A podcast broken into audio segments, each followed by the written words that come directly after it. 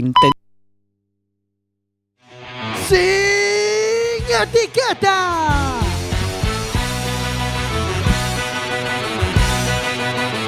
Quack FM, tu radio comunitaria. Radio Comunitaria de La Coruña 103.4 vas a escuchar sin etiquetas.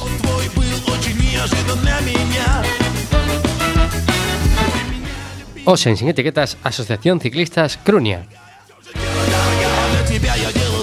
Хотела от меня. А по утрам и по ночам это в любое, бое, бое время. Дня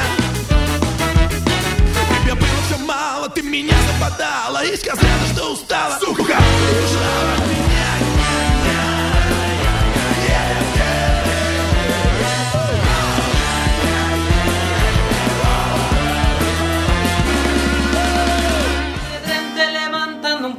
Con pachi y puñal.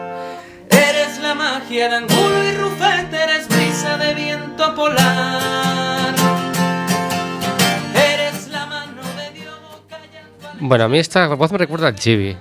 Eh, no, estás un poco lejos. Estoy un poco lejos, ¿no? Tienes que irte un poco más hacia Willy Bárcenas. Ah, hacia- ah, es Willy Bart, es el hijo de Bárcenas. No, me, Sí. no me digas. Y, y junta dos cosas que hoy han aparecido en las noticias, ¿no? Que es el, el fútbol y la corrupción, aunque en tu caso no. Sí, sí, te- tenemos dos, eh, un, un exfutbolista y un actual futbolista del Depor implicados, ¿no? En el, Mm. en el caso. Bueno, eh, na- nada de otro mundo, ¿no? Siempre que siempre salen estas cosas últimamente, siempre a final de temporada, ya como aviso de no la liéis otra vez que os vamos a pillar. Pero bueno, Pero el dinero. eh, está con nosotros Jorge, técnico de sonido, como podéis comprobar, Muy buenas noches a todos. pichando a la reencarnación del Chibi, en este caso el hijo de Bárcenas. Tenemos ¿Qué- también ¿qué a tal, Gelo. Ge- ¿Qué tal, Gelo? Pois moi boas noites a todos e todas. Y hoy estamos con la Asociación de Ciclistas Crunia, que, eh, bueno, para ello eh, ha venido, preséntese usted mismo, eh, tenemos a, Roberto Rilo. a Roberto Rilo, presidente, Sí, de presidente. presidente de la Asociación de Ciclistas Coruña.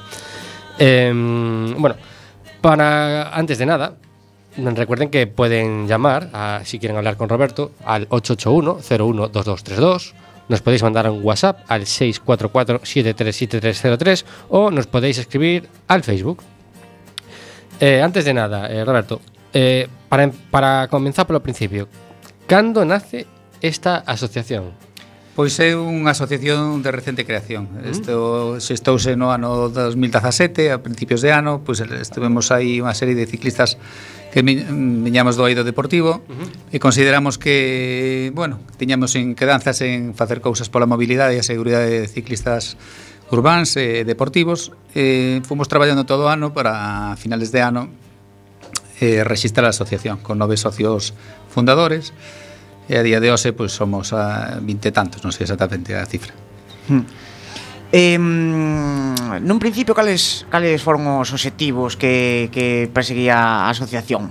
Eh, Básicamente, o fomento da bicicleta como medio de, de transporte que non se considera exclusivamente como uso lúdico ou deportivo, sino como un verdadeiro medio de transporte, como un vehículo que é en toda regla, que exactamente é un, é un medio de transporte 100%. Hmm. Eh, bueno, eu, eu mirando tamén a web da asociación e tamén, bueno, eh, vin que, que tiñades varios servicios que ofrecíades e eso. Eh, podenos falar un poquinho máis destes servicios que ofrece a asociación?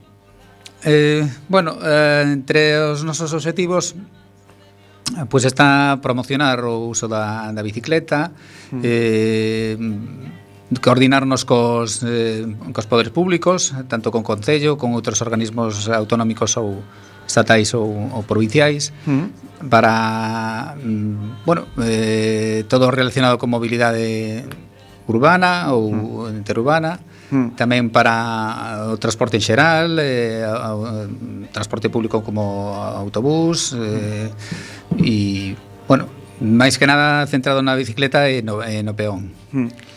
Ti que, Adri, eres moito de bicicleta? Ou... Pois mira, eu eh, es, que, es que teño que renovalo, pero eu era usuario da, da Bici Coruña. Sí. Bicicoruña, pero Pero a verdade é que, é que botei de menos un pouquiño máis de estacións Porque eu, sem, eu collía bici sempre no, na Praza de Pontevedra Para ir a Calle Cantábrico non? E a tiña que deixar Pois en Calle Sol e logo cruzar, bueno, era un coñazo un pouco, pero pero sí que voltou un pouco de menos, eh, a, a, a verdad que recortaba minutos, bastantes minutos a hora de ir para casa, a facultade e tal, eh.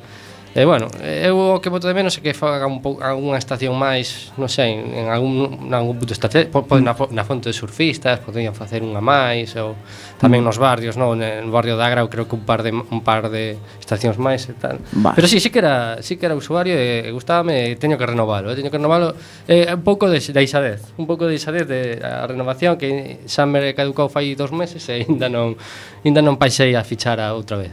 Mm. sí, de ti, bueno. Gelo? Pois eu a verdad que, que de bici mm. eh, na, eh, de pequeno e todo eso, e mira que son deportista, cuesta o deporte, pero mm, sempre me botou algo para atrás. Despois máis para mm. diante da, daqui da, da entrevista direi por qué. Eh, ta tamén hai que dicirlo que eu son un cagón, eh? O sea, eu, eu vou polo carril bici, eh, eh, prefiro que me metan unha multa por atropellar a unha señora que me mate un coche. entendo, entendo que, entendo bueno, que digo, non? Entendo, eh, entendo. Eu son un cagón porque non... Algúna vez sí que collen... Ainda cando non estaba o carril bici, sí que a veces collía a Avenida Primo de Rivera, ¿no? para coller por ali polo Porto, mm. e claro, os coches adelantante a unha velocidade que Hostia. que que eu iba cojonado, Entonces al final cando podía cambiaba cera, sabes? Non non hai outra. Para mí non había outra. Que aí xa pasamos ao meollo da cuestión. Mentras os coches non circulen máis, máis lento, a 30 por hora na cidade, claro. eh, non, non vamos facer nada. De nada vale un carril, nada, se non hai pacificación do tráfico. Claro. claro. No meu caso creo que tam, non me salvaban nin os coches a 30 porque baixaba a Ronda Outeiro en bici e iba había un camión de rufles aparcado mm. e eu ia a pasar, pois o carón do camión pois tiña espacio para pasar. E o cabrón do camionero pois abriu a porta e sen mirar E claro, tiña opción ou me comía a porta ou, ou cambiaba de carril, aparte non po, non me daba tempo, o sea, con esa bici baixando non daba tempo a frenar. Ibas rápido demais. No, tampouco tal, pero baixando non é tan fácil frear. Claro. Eh, quiso Dios que non vino ningún coche, sino e aí dixen, "Uh, se acabou a bici." Un hino máis Santo Tomás. Eh, para seguir ca, ca asociación antes de meternos no, no meollo eh, aparte, organizades algún tipo de evento ao longo do ano aquí na cidade? Sí, facemos eh, periódicamente eh, unha actividade que chamamos ciclolúas, con mm. que coincide ca leboa chea. Uh -huh. eh, máis que nada de cara a outono, inverno, que anoitece antes. Uh -huh.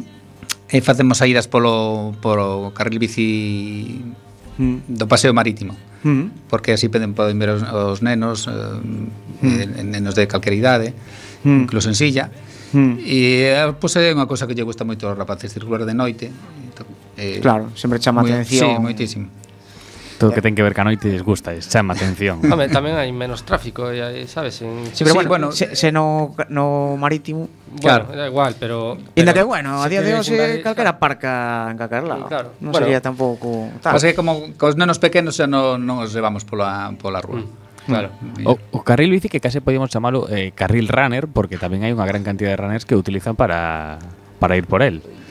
Sí, mm. eu creo que non sería mala idea tirar o, as, as vías do tranvía e hacer un carril runner algo así, porque sí que é verdade que, que que hai aí conflito, ¿no? A ver, que a fiebre do deporte, pois pues sí, os runners están por todas partes, por eh, polas beiras rúas, pola mm. calzada, por, por carril bici, bueno, mm. eh, está de moda correr, e bueno, pues a correr. Eh, a rede de cidades polas bicicletas que? Pois é unha entidade estatal que está formada por por concellos, diputacións, eh, áreas metropolitanas como a de, de, de Barcelona, mm. entidades eh, locais, ¿no? xeralmente. A mm. Coruña mm. pertence á rede de cidades pola, pola bicicleta do, desde o ano 2014. Mm -hmm. Pero a actividade que desenvolve nesta Nesta rede eh, eh penso que é prácticamente nula. Bueno. Hmm. Eh, porque, porque xa está Sevilla na, nesa rede. Sí, sí, porque Sevilla. Sevilla é un exemplo, ¿no? de mobilidade coa bicicleta, ¿no? É, sí, sí, sí, sí, por suposto. Están eh, aí moitísimos socios.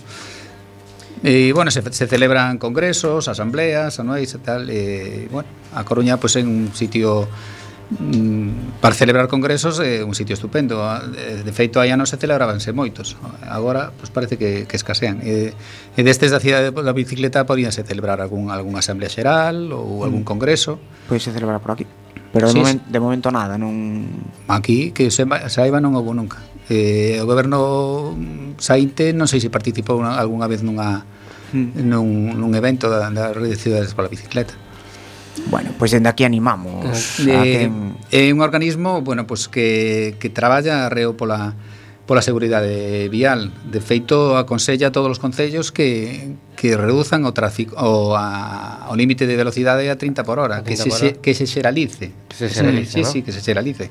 É que non estamos afeitos a... Parecenos unha barbaridade, pero o que non pode ser que estén baixando coches pola pola avenida pola ronda do Outeiro, mm, por eh, exemplo, sí. a 60, a 70 ou, ou de noite, claro, de noite como non hai radares tampouco na cidade. Uh -huh pois salen de Alfonso Mol de, de Lina de Rivas e eh, pois a, sí, sí, enlazan sí. con Alfonso Molina pois eh, a aquella velocidade que lle cadre. Sí. Igual. Unha, unha dúbida, onde hai máis accidentes por, cos ciclistas? Eh, nas vías urbanas ou interurbanas? Interurbanas. Interurbanas porque mm, o medo que se ten na, nas vías urbanas eh, digamos que é un medio, como che diría eu, endémico ou algo que é un pouco irreal porque en realidade, claro, como as, as novas sempre están destacando as mortes de ciclistas, pero estas se producen sempre en carreteras interur interurbanas.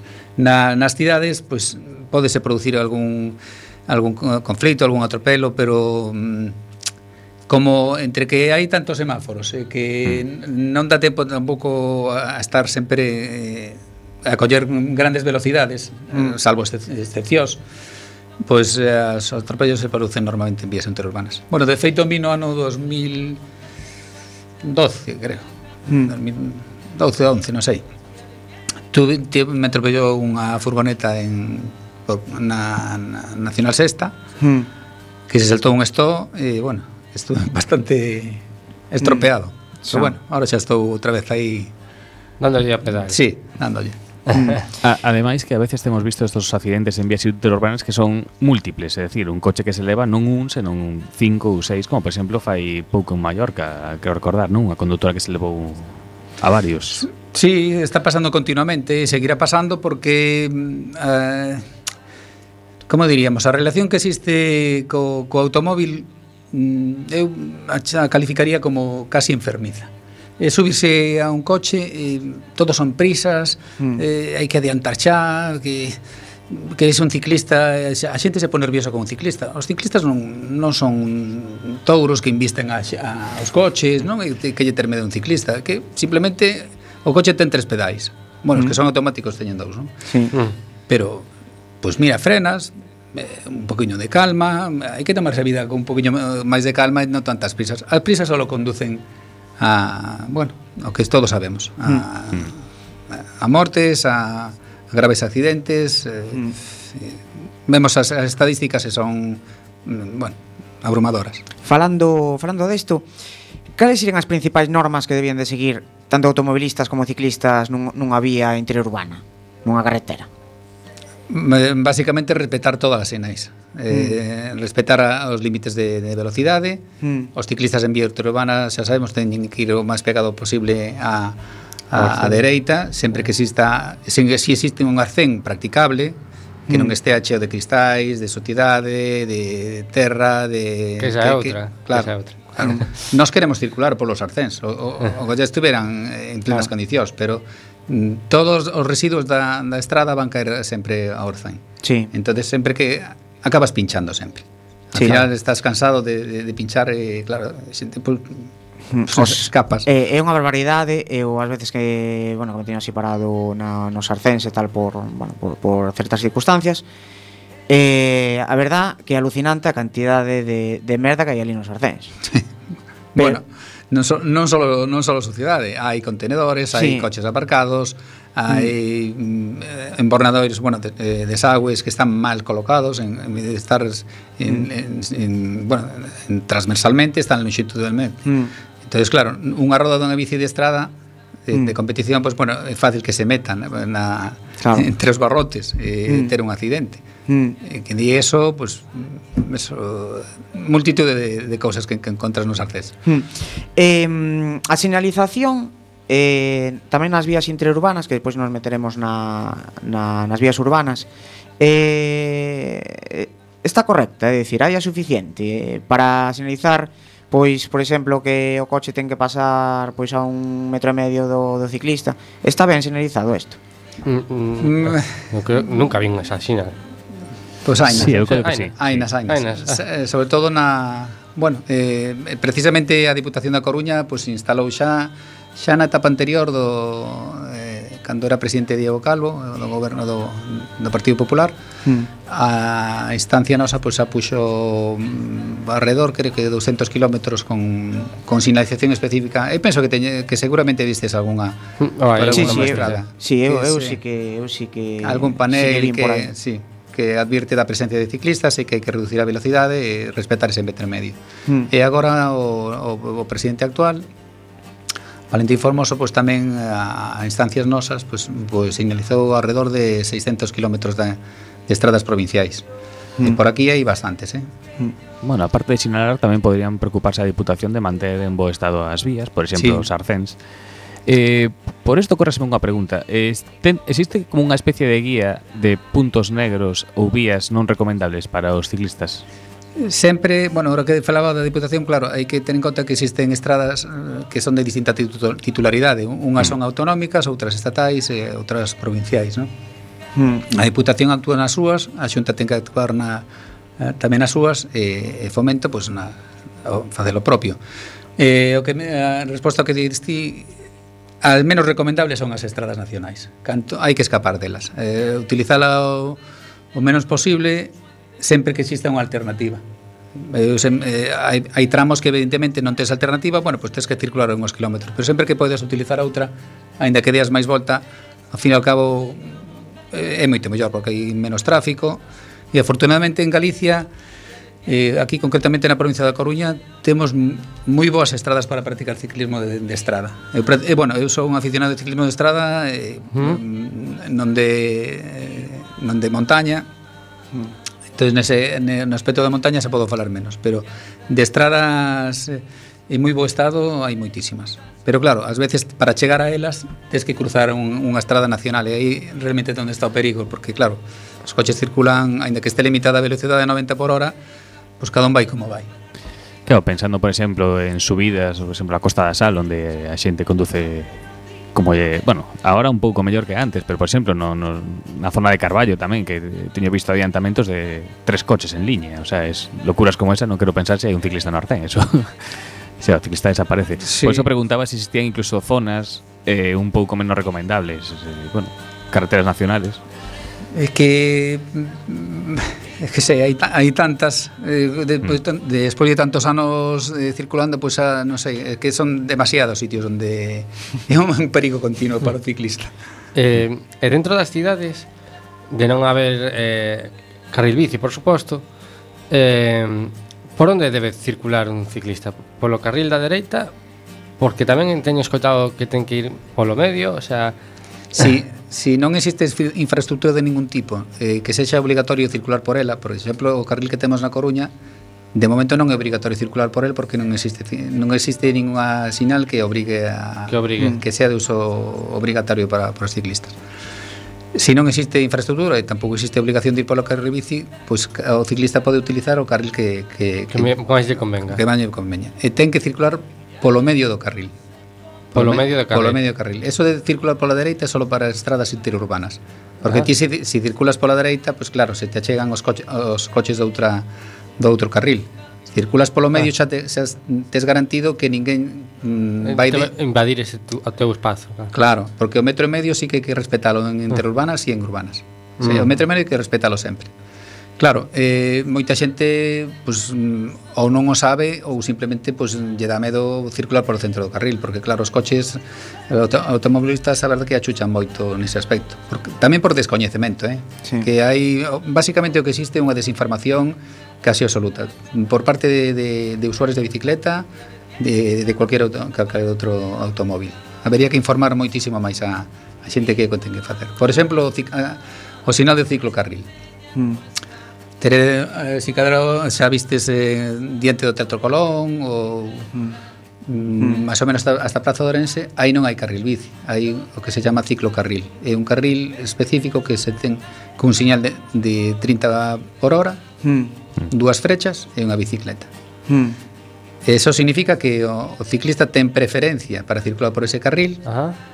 ten que ir polo medio do carril, Eh, a velocidade máxica, máxica, máxima que se pode circular por aí é 30 por hora. Os vehículos que veñen detrás de ti, se ti vas en bicicleta, mm. tien que tien que vayas a 10 por hora porque non das máis, mm. pois o único que ten que facer o que veña detrás de ti, pois adiantarte polo outro carril, polo carril esquerdo porque está para eso está. Mm. Pero claro, moitos conductores non o saben. Non saben. Eh, te pitan que, claro, hai que hai que informar a xente. Claro, non existe non existe esta información no. desde ningún lado.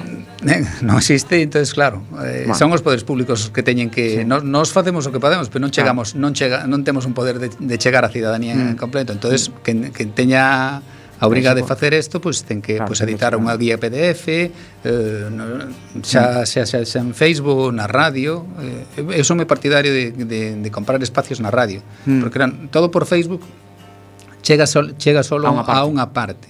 Mm. pero basicamente o que máis o que o que máis chega ao gran público eh, son os medios de, de comunicación hmm. tradicionais, prensa escrita e eh, radio. Mm. Por eso estamos aquí en Sin Etiquetas, eh, Adri. Aquí, claro. eh, outra cousa que tamén entende moi ben a xente son as multas. Eso tamén normalmente por aí acaban collendo. Imos facer un pequeno alto no camiño e eh, voltamos enseguida. Deixámosvos con este hit que descubrimos este, esta semana. Pues tiene otra filosofía, vino con, con unas ideas que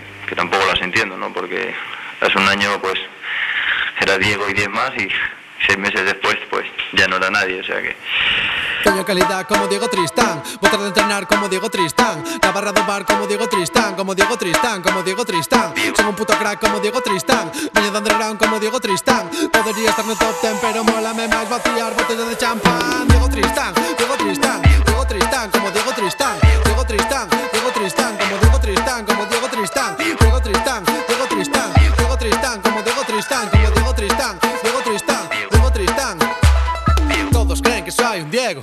O máis vacilón e fiestero Pero eu sei cal é o verdadeiro. O de máis clase do mundo inteiro Calidade en boca de gol Tremenda risaca engancha o balón. Non sei como poden nin andar Se o vin de madrugada cunhas fulanas na praia de Riazor. Controla o desmarque, bitch. Normal que che marque un hat-trick. Chega pestando Jagger e Thunder, bitch. O neno propicio que non que che Madrid. Tremendo movimento, todos negros están atentos. Pasa Valerón, vaya puto chocadón Eu non sei como que se sempre acaba dentro. Este tío sí que ten talento No palco do honor sonríe lendoiro Este no pichichi e bota de Campeóns de liga conseguimos no vestuario Vomitando antes do partido Como Diego Tristán Diego y 10 más, Como Diego Tristán Diego y 10 más, Como Diego Tristán Diego y 10 más, como Diego Tristán Tengo calidad como Diego Tristán Botar de entrenar como Diego Tristán La barra do bar como Diego Tristán Como Diego Tristán, como Diego Tristán Como un puto crack como Diego Tristán Vende de underground como Diego Tristán Podería estar no top ten pero mólame máis vaciar botellas de champán Diego Tristán, Diego Tristán Diego Tristán, como Diego Tristán,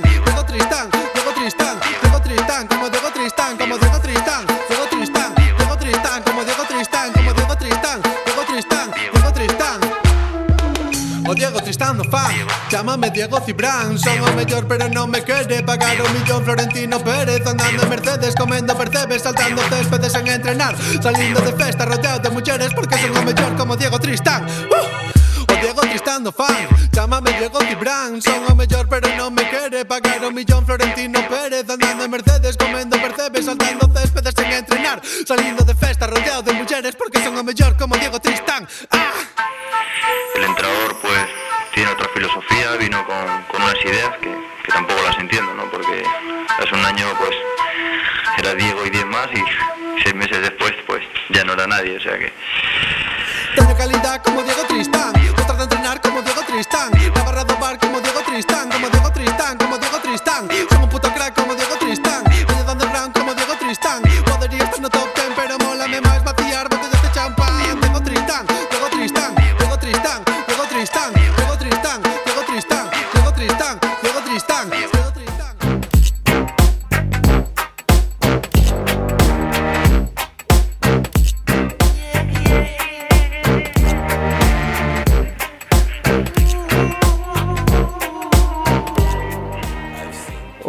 sí señor Diego Tristán. Eh, bueno, recuerden, 881-012232 si queréis hablar aquí mm, de movilidad sostenible, de carriles bici, de bueno, de todo lo que queráis hablar del mundo de, de usar la bicicleta eh, aquí en Quack FM. Eh, 644-737303 para mandarnos un WhatsApp o escribirnos al Facebook. Eh, mismo si habéis tenido algún incidente y queréis contarnos vuestras penas, también este es vuestro sitio. Eh, pregunta. É Coruña unha cidade perigosa para ir en bici? Bueno, aí habría, que, que matizar. Eh, Se está facendo todo posible. Sí, bueno, digamos que perigosa... Perdón. Sí, sí. Teña a boca seca. bueno, eh, Mm, resulta perigoso para algúns e eh, para outros non. Eso vai eh, según pois pues, a experiencia que teña cada unha bicicleta, pero evidentemente para unha persoa que como se está vendo agora que, que está crecendo o, o número de usuarios de deste de medio de transporte, pois pues, Claro que lle resulta perigoso unha persona que acaba de aprender a andar en bici, meterse entre o tráfico por moi despacio que vaya, pois pues, mm, claro, medo libre. Entonces, claro, eh, claro mm, pues, non é non é o, digamos o máis ideal para unha persoa que acaba de aprender, porque hai xente que aínda lle costa mirar para atrás, Exacto. para soltar unha man, para avisar os coches. A xente que teme, que temos máis experiencia, pois pues, pois xa te como xa levas tempo comunicándote co, cos automobilistas, cunha mirada, cunha man ou eh, bueno, sabes máis ou menos como desenvolverte, pero claro, eh, non se trata deso, tra, trátase de, de, de pacificar o tráfico para que sexa cómodo para todos os usuarios. De eso se, tra de eso se trata. Entón, neste, neste momento como esta cidade eh, pois non é está lonxe de ser unha cidade ideal para andar en bicicleta. Pero vosotros vosotros eh, fixesedes unhas propostas para ao concello que acabaron nunha moción, non? Nos podes contar un poquinho de eh, isto? Pois, pois sí, porque, home, precisamente trátase dunha moción que se aprobou en, en, a principios de suyo, xa casi logo vai facer un ano, Estamos a esperas de que, de que se materialice, ¿no? Claro, de que, se, de que de pasen do papel a, a realidade, non? Pero que, que, que se acordou nesa moción? Ah, foi unha moción aprobada por unanimidade na, no, no Pleno da Coruña os, os catro forma, eh, partidos políticos que o integraban eh, na, naquele momento pues, lles pareceu, bueno, eh, estiveron conforme con todos os puntos que, que describimos na, na moción e se pedían cousas básicas, porque eh, como esta cidade está, está en cuestión de mobilidade, digamos, en pañales, eh, o que fixemos foi ir, pedir as cousas máis esenciais, é, é dicir, reducir a velocidade a 30 por hora, que é o que está pedindo tanto a rede de cidades pola, pola bicicleta, é o que se está facendo en, en medio mundo, o está pedindo o Goberno Central e a Dirección Xeral de Tráfico e hai, hai un acordo unánime en que nas cidades tense que, tense que calmar o tráfico. Stop accidentes tamén estivo aquí pedindo. Sí, no sí, sí, é algo que... Stop accidentes, sí, sí, sí. verdade. Sí, sí, por supuesto eh, Outra medida, pues carril bus que eh, non existe carril bus, só un pequeno tramo. Existiu un, pero tiraron abaixo do, sí. do San Andrés, non? Que, que... Sí, en Federico Tapia, efectivamente E, bueno, pois eh, nesa moción tamén iba implícito, bueno, se pedía mm, a implantación dun, dun carril bus. As amantes que se produceron, mm, produciron, pois creo que son nulos. Pedíamos tamén instalación de radares, tanto tan, radares tanto fixos como móviles. Mm. Eh, eliminar a doble fila ou traballar a reo para eliminar a doble fila, pero claro, eh, que son hai que, hai que tomar medidas para desincentivar o uso o, o uso do automóvil. O uso, eh, sí, o abuso máis ben, non? O abuso, exacto. Porque eh, claro, si realmente a xente que que necesita porque non ten alternativa, bueno, pois pues, vale. Pero xa sabemos como somos, non? Eh, sí. A xente que aparca o coche diante do bar, o do seu negocio, o sí, sí, sí. E se, Coruña, sí. e se o pode levar ao salón da casa, mm. pois pues, tamén o, o levaría. O son cinco, son cinco minutos. sí, sí, sí. Os cinco minutos de sempre. Mm. Bueno, pois pues, a doble fila, pois pues, non sei, dis que estaban a, traba, a traballar contra a doble fila, pero eu hoxe mesmo pola mañán, eh, que recorrín eh, casi todo o centro, pois non é que, que exista doble fila, é que os coches aparcan donde lle peta. Sí. Na, nunha beira rúa, nun, nun, nun paso de peóns, nunha estación de, de autobús. Eh, se suben eh, onde sexa, nunha curva, en zona amarilla, tanto ten. Porque claro, que pensa, que pensa o automobilista que fai eso, que bueno, que, que non, non hai que metelos a todos no, mesmo, no mesmo saco, non? Pero o que fai eso, pois cal é o seu razonamento? Bueno, eu baixo co coche, aparco onde me peta gratis, pois me, mm. me compensa. Sí. Pero si o día que che deixe de compensar, porque se, se existen multas, existe un control, existe, mm, bueno, mm, se elimina ese tipo de, de prácticas eh, inapropiadas, pois optarás por outro transporte.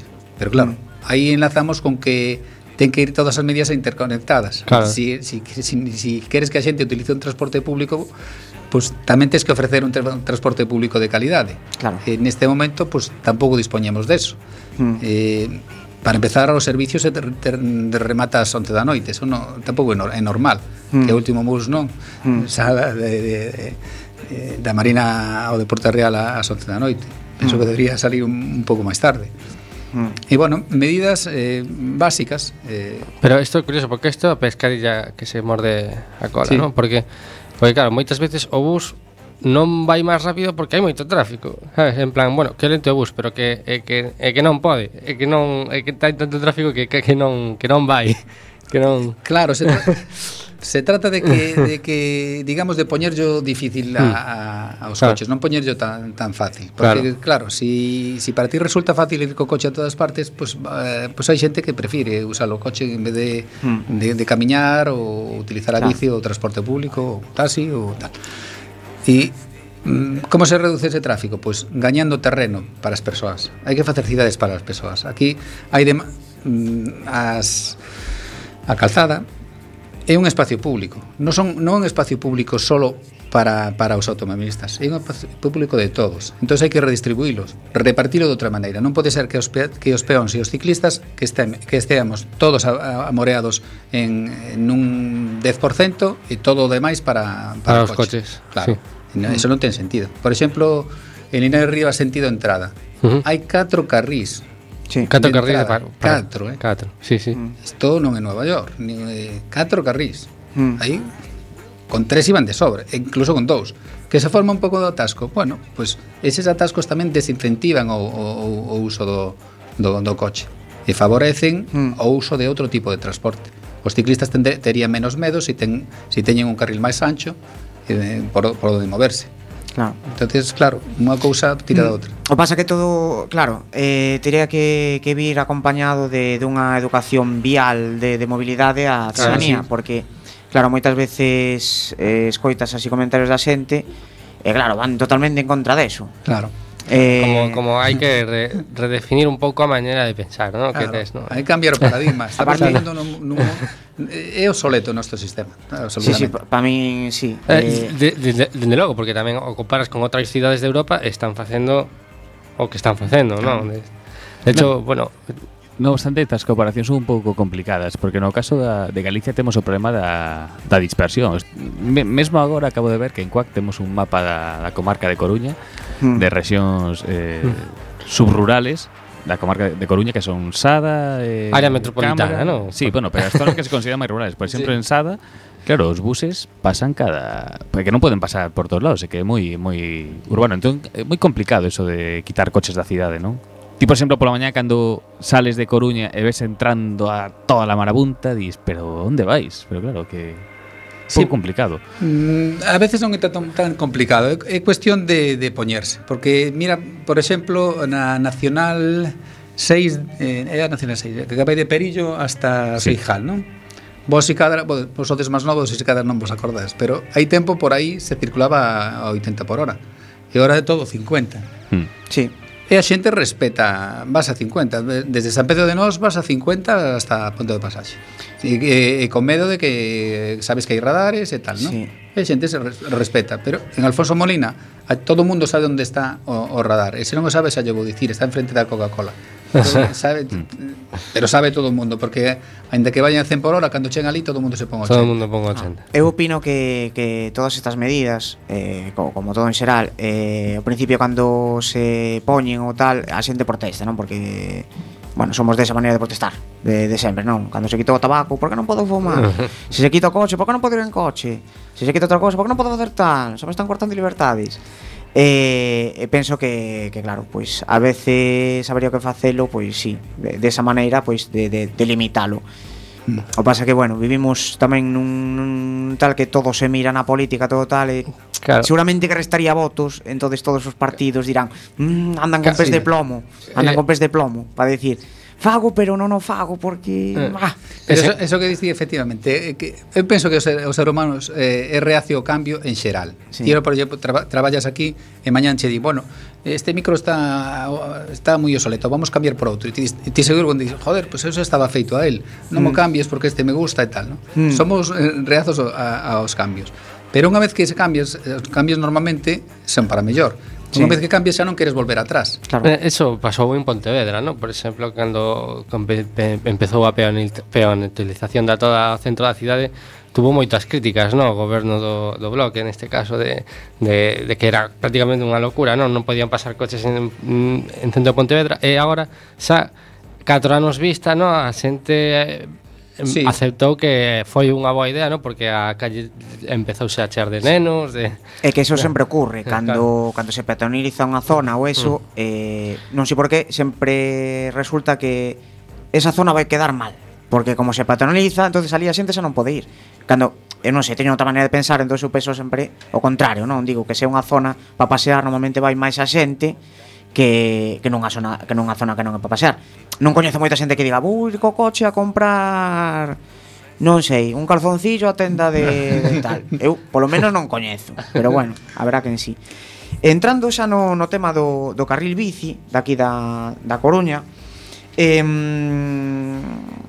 Así a grandes rasgos Que, que opinades vos na asociación do, do carril bici que se, que se creou que, aquí na Que se fixo así con bastante presa, non? Eh, empezaba, eh, chegaban as, as eleccións e dixeron uff, que nos pellou o toro, non? Casi, me, se si vos parece, centra, nos centraremos no, no carril bici metropolitano sí, Porque sí. o outro urbano, pois... Mm, eh, bueno, está se facendo e tal, e, mm. e eh, xa veremos, non? Sí. Pero Eh, o carril bici metropolitano que está financiado en grande parte pola Diputación da Coruña mm. e o que vai desde desde o Teatro Colón uh -huh. ata a Avenida de Pasaxe. Sí. Bueno, pois pues a finales do ano 2017 eh, presentaron o proxecto definitivo mm. eh, bueno, nos tal como víamos o, o proxecto salvo algunhas algunhas discrepancias en algún sitio, pues parecemos que estaba que era, bueno, que estaba bastante ben. Mm. Pero a, a medida que se, bueno, despois desde que se a, desde que se aprobou eh, o proxecto hasta que empezaron as obras, pois pues, tamén se dilatou moito uh -huh. o tempo e tal. E agora, eh, bueno, rematou a, o mandato e está sin terminar. Mm. E eh, non se está facendo seguindo a, o proxecto inicial Entón, claro, nós agora estamos subindo eh, vamos a subir periódicamente hoxe xa, te, xa subimos un, un vídeo de eh, de como é este carril metropolitano eh, as eivas que ten, os, os defectos e eh, todas as deficiencias. E claro, son moitas, é eh, unha tras outra. Eh, non pode ser que un carril bici suba, suba este subindo continuamente a, a beira rúa, mm. que baixe, que remate nun sitio de así, sin, sin máis, sin, sin un señal que, que diga vai por aquí ou por ali, nada. Xa. Eh, as interseccións, mm. es, eh, as interseccións son moi perigosas. Non é obrigatorio pintalas de vermello, pero tal como está a cidade eh, deberían estar pintadas de vermello porque non as vemos, pero non as vemos ninguén, eh? Mm. Nin, é eh cando si vou, si vou en coche ou moto, pois pues non, pois pues a verdade que é difícil velas. Mm. Se está pintado de, de, vermello, pues relacionas, bueno, vermello, carril bici. Mm. mm vamos a miremos por este lado a ver se ven unha bici. Mm. Eh, pois, pois que, que che podo dicir, está pois, cheo de, de, de defeitos, é moi estreito. Entón, mm. si, si a medida que crece o número de ciclistas, si se, si se amorean uns poucos, nun mismo tramo, van ter que ir en fila india un detrás do outro, porque ah. hai tramos que dificilísimo adiantar. Claro, claro. hoxe días de, hai bicis de todo tipo, hai bicis con manillas moi ancho, outros máis estreito e tal, pero realmente complicado. Entón, pues eh, a calificación que lle podemos dar é bastante deficiente. Hmm. Eh, pensamos que ahora, bueno, pues a, a próxima alcaldesa uh -huh. pois pues que que se encargue de, de, de rematar o, de rematarlo ben, sí, ¿no? como, como era o proxecto, agora é que toca. Eh, mm. na, nas cartas que lle mandades a, ao Concellero de, Moli, de Mobilidade, falades da regla 880. Que, que quere dicir esta regla 880? Esa é unha regla universal que eh, bueno, eh, ben dicir que, que pode ser utilizado o carril bici por, por xente de 8 a 80 anos, non? Ah, vale, vale. Pero, bueno, eh, o que significa que un carril bici ten que reunir as condicións eh, os, e uns parámetros de de seguridade para que poda ser utilizado por persoas de todas as idades independentemente de, da, da súa forma física. Uh -huh. E tal como tal como temos este carril, quen se atrevería a deixar porque nos Básicamente, cando facemos todas estas críticas, estamos pensando na seguridade. Eh, máis que outra cousa. Máis que noutra cousa. Claro. En, sí. eh, en a xente nova. Quen se atrevería a deixar un rapaz ou unha rapaza de 10 anos ou de 12 ir solo por este carril? Mm. Pois, creo que pouca xente.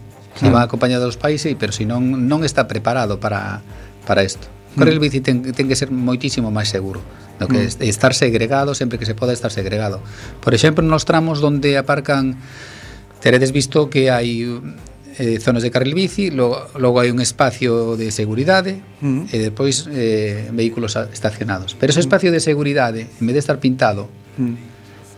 Eh, o que fan en moitas cidades é facer unha pequena beira rúa de 60 a 80 centímetros, máis ou menos, mm. porque así o ciclista circula entre, entre, entre dous espacios, entre unha beira rúa de un lado e outra de outro. E sabe sí. que os coches non van invadir. Bueno, sempre hai algún todo terreno pois que, bueno, que se meten a cada sitio e tal. Mm. Pero é moito máis difícil que invadan o teu espacio. En cambio, con unha, con unha línea no chan hai moitos coches que están aparcados de forma indebida, sí, sí. prácticamente invadindo o, o, o carril. Mm. Entonces, claro, ti como che dicía antes, si, te, si queres circular a 20 por hora ou a 18, en ese momento che abren a porta un coche que está estacionado, pois pues, o golpe que levas é bastante considerable. Mm. Entonces, claro, para ir a 5 por hora, que volvemos a antes, para ir a 5 por horas, eu... Xa vou andando, claro. Xa, para, xa vas andando. Claro. Eh, outra das, das polémicas que tamén houve co, co carril bici foi o tema de, de, de quitar prazas de aparcamento pos coches. Hmm. Eh, claro, eu, eu cando vía isto, a verdad que non me tiña moito sentido, porque eu decía... entonces, para poñer un carril bici, como se fai sen quitar plazas de aparcamento? Hai algunha maneira? E que ese penso que é outro erro, porque eh, digamos que a perversidade do, da, da linguaxe, non? Mm. Chamar prazas de, de aparcamento a unha vía pública... As que non son. Claro. A vía pública non é un aparcadoiro gratuito para vehículos. Claro. É, é, é un espacio público. Entonces, sí. claro, que está ocupado eh, hai un sitio que está ocupado permanentemente por vehículos estacionados, entonces pensamos que son prazas de aparcamentos que non o son. Entonces, hai que que hai que limitar ese espazo para que os coches non invadan todo. Claro. Eh, si, si, non, eh, si non te sitio onde aparcar, vamos a ver, ti, de, de, ti polo feito de comprar un vehículo, o Estado, o goberno local, o que sexa, non ten a obriga de, de facilitarte un, un sitio para, para, para aparcar. Hmm. Hai, bueno, hai aparcamentos, eh, sí, de pago, hai algún sí. aparcamento gratuito, o, bueno, mm, pero non podes levar o coche hasta hasta diante da túa oficina ou do bar e deixar o coche ali de calquera mm. maneira. É que De eso hai que ir empezar, empezando a olvidarse. Sí, e, e que a mí era unha das cousas que máis me chamaba a atención Porque dicía, claro, a prazas de aparcamento, lendo e eh, así cousas. E chamaba, porque eso, non eran Algúnas non eran nin plazas. no, non eran. É dicir, estaban fora de Sí, sí. Estaban nun, nunha vía a parte interurbana e, en fora de pero bueno, non sei. Bueno. En fin. Eh, Imos facer un pequeno alto no camiño. Mm. E eh, antes deso quero facer unha crítica á regla de 880 porque a boa dunha amiga miña con 92 anos vai todos os días na súa bicicleta ao bar a tomar algo. pois pues 8, 8 no, 92, entonces ten que ser. Hai que empezar a poñerse o día cas, cas normas. E eh, imos a facer un alto na publicidade e nos imos con Eurovisión.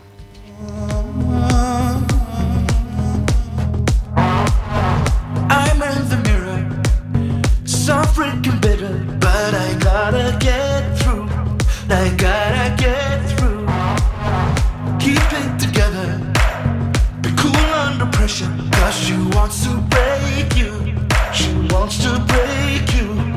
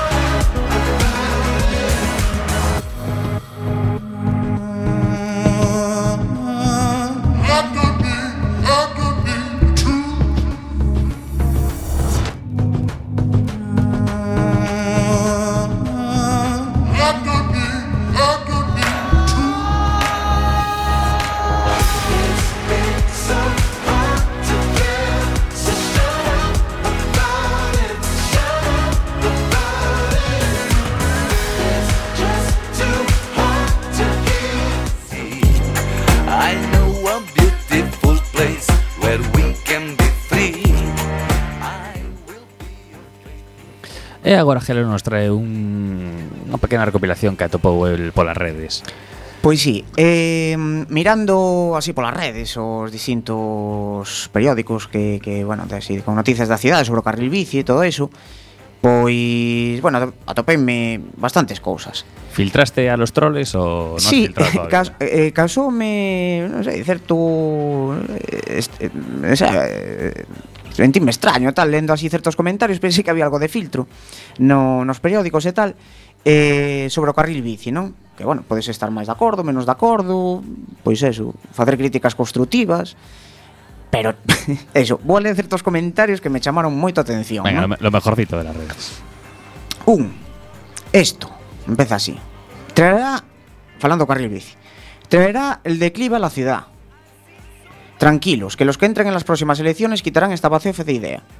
Por cierto, hay mucho necio en estos comentarios. Bueno, pone necio estos comentarios. Que si deje el coche, casi no vas al gimnasio, etcétera, etcétera. Algunos de estos vive con las ideas al día. Punto. Les queda poco. Tic tac, tic tac. E despois pon box, box, box, box, box. non sei. Outro. Pon, eh, contestando a outro que falaba da, do carril bici que bueno, que, que, que non estaba moi ben, pero bueno, que era unha, unha idea, tal, un comezo. Ponlle en resposta, e o que teña coche que o tiro ao mar. A ver, que se compra un, a ver onde o deixas.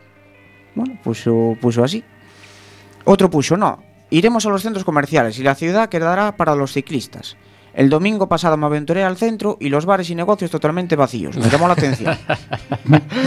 Todo por un carril bici, no sé.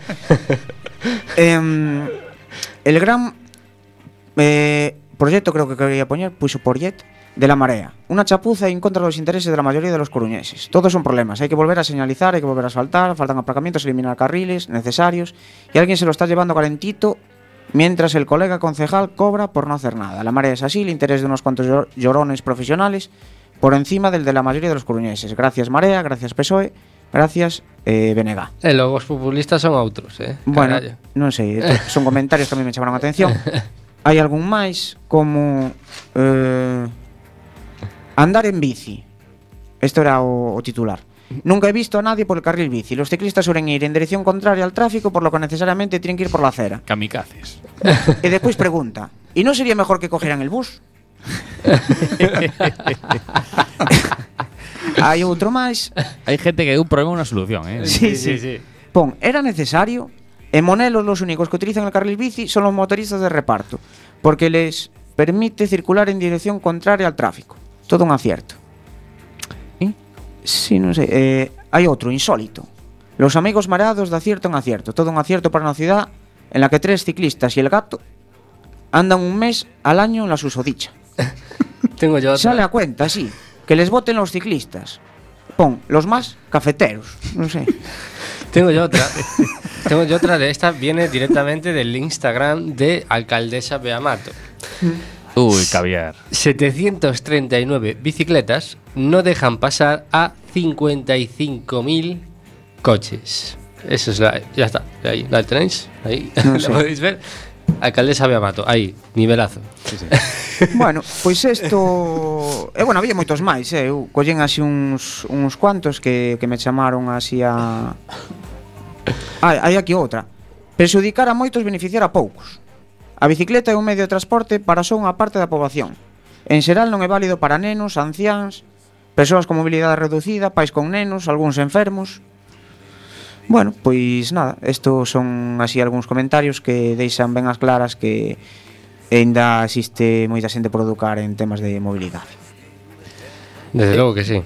Eh, falando de mobilidade, eh, eu quería non quería deixar pasar unha pregunta que, que a finais do 2017 o Concelleiro de Mobilidade afirmou que a calle Mariscal Pardo de Cela, que a verdade que non sei onde queda, eh, sería reconvertida nunha ciclocalle. Sí. Eh, ciclocalle que ven sendo? Eh, esa da rúa está mm, Si te sitúas Vamos a ver de, A rúa Caballeros Cando desemboca ali a altura da De mm, De Casa Cuba, máis ou menos sí. Bueno, pois pues esa parte da eh, ese mm, paso de peóns que hai por debaixo do viaducto Alfonso mm. Molina, aí si sí, aí hai anos que está pintado un, tro, un trocito de, de carril bici. Eh, mm. no, os semáforos pues, hasta teñen eh, bicicletas, si vos destes de, de, de conta. Bueno, hmm. ese carril bici estaba previsto que enlazara do outro lado cunha, un, cunha rúa que apenas ten 60 metros que é a, a Mariscal Pardo de Cela unha rúa de 60 metros que non ten sentido que este aí bueno, habría que deixar eh, sitio para que bueno, mm, para que os coches entren nos garaxes, por suposto pero esa calle se podría recometer mm, mm, perfectamente nunha ciclocalle que é unha, unha calle na que teñen preferencia as bicicletas eh, que, que solo Claro, como lo que hay en, sí, en el, como el tramo que comentabas que había un ciclocalle en cercano. Sí, sí, sí. No, eso sería un ciclocarril, pero Ah, vale, non lo mismo. Vale. que, que aquí o problema Bueno. que o problema que lle, despois acabamos chamando carril bici a todo. Claro, claro, todo claro. carril bici, ¿no? Pero Claro. bueno, hai sendas ciclables, hai, hai ciclocalle, hai Claro. tal. En ese concretamente en esa nesa rúa pues serían eh, Mm, un sitio onde poden circular as bicicletas en ambos sentidos, porque nos países que están máis avanzados en, en mobilidade hai, hai bicicletas que circulan, digamos, a contrasentido. Os coches van nun, nun sentido e as bicis circulan dun lado do outro a contrasentido. De, o sea, poñendo todas as facilidades posibles ás bicis para, para que, que a xente utilice ese vehículo. Incluso se, incluso se, mm, se incentiva a compra de, de ese vehículo, porque mm, Ora que vexo tamén que se, eh, bueno, que íbamos falar do, creo da, mm. dos seguros e do tema da matrícula e tal. Mm. Que é un tema recurrente que, que sempre esta xente, bueno, pois pues tiñades que pagar eh, matrícula, seguro, licencia e todo sí. eso, bueno. Ta tamén o nos comentarios este. Sí, sí, sí. sí é o rollo de sempre. Sí. Digo, bueno, mira, supoñendo que pagáramos seguro, xa, xa, xa se botou a conta e pagaríamos unhos céntimos ao ano. Eh, porque que desgaste fai dun, do asfalto un, un, un ciclista? Xa. Eh, comparado con un camión. Bueno, mm. que además o que se trata é de, é de todo o contrario, de dar todas as facilidades a, a xente para que se compre unha bicicleta. Claro. Moitos países, empresas, eh, eh, entidades públicas e privadas que que incentivan a, a financian aos seus traballadores para que compren bicicletas. E, eh, que tampouco ni sequera fai falta comprar, ¿no? porque estos, os servizos sí, que dan aos ayuntamentos agora de alquiler sí. de bicicletas, de estacións de bicicletas, que xa, xa nin tes que subir e baixar da casa, que sí. sempre pode ser un pouco aparatoso, sabes? Sí, sí. Pois pues xa teñes as, as estacións, etcétera, etcétera, o que, claro. A idea é que, é que se siga incentivando ¿no? o uso de... Por suposto, e o que, o que dicías mm. antes de, mm. da bicicleta pública, pois pues, é outro do, dos problemas que temos aquí na Coruña, vale, se puxo este sistema de bicicleta pública e aí quedou. Mm. Entón, está previsto que existan no seu momento 500 bicicletas eléctricas e 50 estacións de para esas bicicletas Co, eléctricas. Coas costas que ten Coruña estaría moi ben algunha bicicleta. Por suposto. Pero claro, esto a mí non me poden dicir o ano pasado, en maio, que van a estar estas bicicletas en, en, en no verano pasado, ¿no? Sí. e agora estén dicindo que se cadra esas bicicletas chegaran no ano 2020 ou 2021. Llegados. Claro. Ah, cando che, eu que sei, cando che din así, pois pues, pensas, pois pues, non sabemos cando van vir. No, non sí, vai, son promesas. Non, non son promesas. Non sabemos cando virán. Mm. Entonces, claro, nunha cidade como Madrid, eu estuve aí 15 días, e que podes eh, eh, coller unha bicicleta eléctrica, eléctrica sin necesidade de ter a tarxeta de, de Bici Coruña ou Bici Madrid, uh -huh. porque calquera pode usala, bueno, cunha tarxeta de crédito. Mm. Aquí non podes facer eso. Entón non é un transporte público en sí. E ademais aquí cerra a partir das 11 da noite sí, xa, sí, non, que, podes usar. Eh, non o podes usar. En Madrid podes usar do, do, sí, sí, de día sí. e de noite. E da noite sí. non hai tráfico e vas perfectamente en bicicleta. Uh -huh. E con estas bicicletas eléctricas é unha cousa Sí, sí, sí, van como locas, eu proboinas bueno, eh, eh... É unha maravilla. Sí, sí. Te enganchas ao momento. sí, sí. sí, sí, tremendo, tremendo. Eh, respect, para estas ideas eh, para tal, eh, normalmente tendes bo, boa liña cos Cos concelleiros de mobilidade ou normalmente son reacios? Eh, Abrirse as asociacións. No, no, no. Eh, bueno, eh, sobre todo ao principio do, do comezo do, do, deste goberno que acaba de cesar, ou, bueno, que está en funciones, eh, si, tomemos moi, moi boa relación os, eh, os primeiros anos. Pero claro, hasta que nos, tamén nos fomos distanciando porque veíamos que eran promesas que non se cumplían. Entonces, claro, mm, a min simplemente asistir a reunións porque para que se vai facer isto ou se vai facer aquelo, pero non se fai, pois pues, claro, chega un momento en que que un se cansa das promesas, queremos feitos. Eh, porque estamos nos quedando atrás, eh? hai, hai moitas cidades en España eh, que nos leva moita dianteira. Claro, por, mm. por exemplo, Bilbao está moito na... Sí, dime, dime. Sí, nada, eh, decíamos que porque xa vamos ter que cortar. Mm. Entonces, como nos vamos a quedar sin tempo, se nos queremos poñer en contacto coa Asociación de Ciclistas Crunia, como temos que facer? Pois pues, eh, en Facebook eh, da Asociación de Ciclistas Crónica, na, na páxina web, mm. mi sinxelo, aí están os contactos, mm. eh, calquera pode entrar no foro e comentar o, o que lle pete, mm sempre, bueno, sempre con hmm. total liberdade e coa con cos, cos límites correspondentes. Exactamente.